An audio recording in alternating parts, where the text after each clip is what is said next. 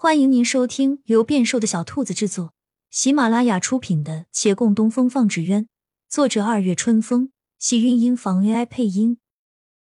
欢迎订阅，期待你的点评。第二百一十集，骆长青又开始把自己埋在图纸竹材卷纸之中。月兰白日里总会有些忙，协会刚成立，有些事待规划。日暮后，他就会来到他身边，与他一并商讨图纸。很多艺人们白日里有空都会过来商讨，顾掌柜也经常来提些意见。杨连奇也来，那洋派图谱他又看了好些遍，有用的都提供出来了。但这些时候都是他一个人。从前形影不离的沈芊芊，好些时候未见了。骆长青偶尔问他，他直言不讳。因想重做纸鸢一行，两人闹了许久的别扭。沈芊芊说考虑一下，但直到现在还没想好，也没搬回去。骆长青想劝他，但没话可劝。他与月兰志同道合，不存在这样的分歧，也没法感同身受。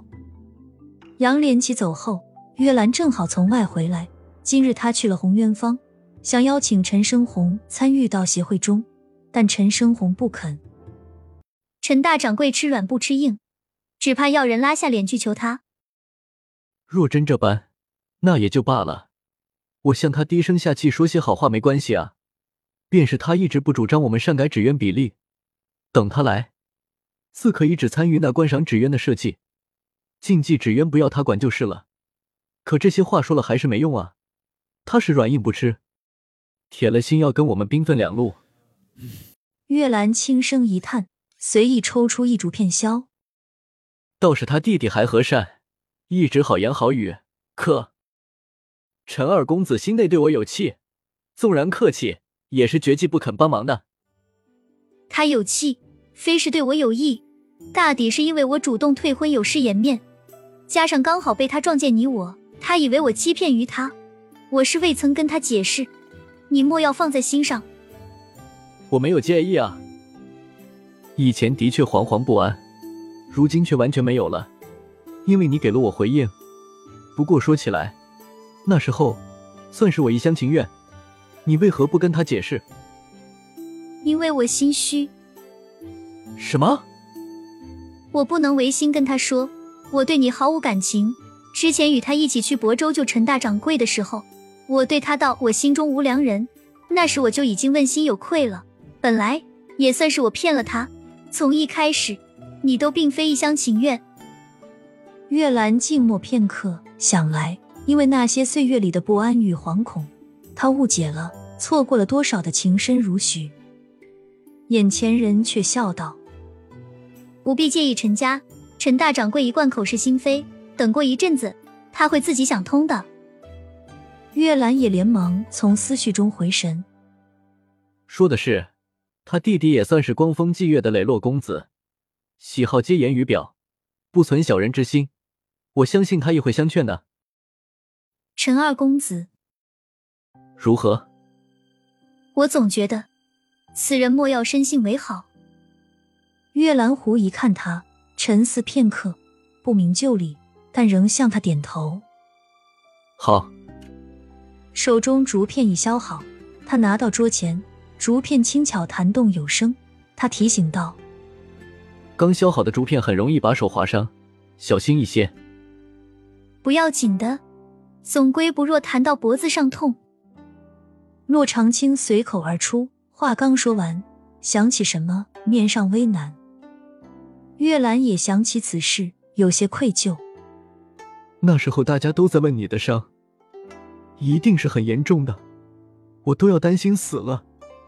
可你还不让我检查？你可知大家都在问什么？什么？他犹豫片刻，凑近他耳边低声说了几句。月兰听罢，当即面红耳赤。怪不得我要看你伤口，你却把我挡在门外了。原来，哎，那时怎么可能吗？我便是有心也没胆啊。有心。没有没有，我说错了。那个时候没胆子，现在有了是吗？月兰的手摆成波浪鼓。我不是这个意思，师傅，我真的没。他往后退，他却不追过来打了。洛长青站定原地，暗想：你又不是没这样做过，只不过不记得罢了。做过的事，连同说过的话都忘记了。不过也没什么不好，眼前的才是真正的他，一个小心翼翼、稳稳妥妥。无时无刻把他放在第一位的月兰，这个人千金不换。其实自他毒性解除后，还是有细微变化的。他那妄自菲薄、不敢逾矩的心，慢慢变得自信而大胆。这大抵不是毒性的残留，而是他看遍千山万水，领略人间百态，渐渐强大了自己的内心。就诸如此刻，他看眼前的女子不动，就缓缓走过来。从背后揽住她，气息扑在她的脖颈，低沉声音在她耳边呢喃：“我承认，我现在是有心，可人就没胆。这胆子是要你给我的。”亲亲小耳朵们，本集精彩内容就到这里了，下集更精彩，记得关注、点赞、收藏三连哦，爱你！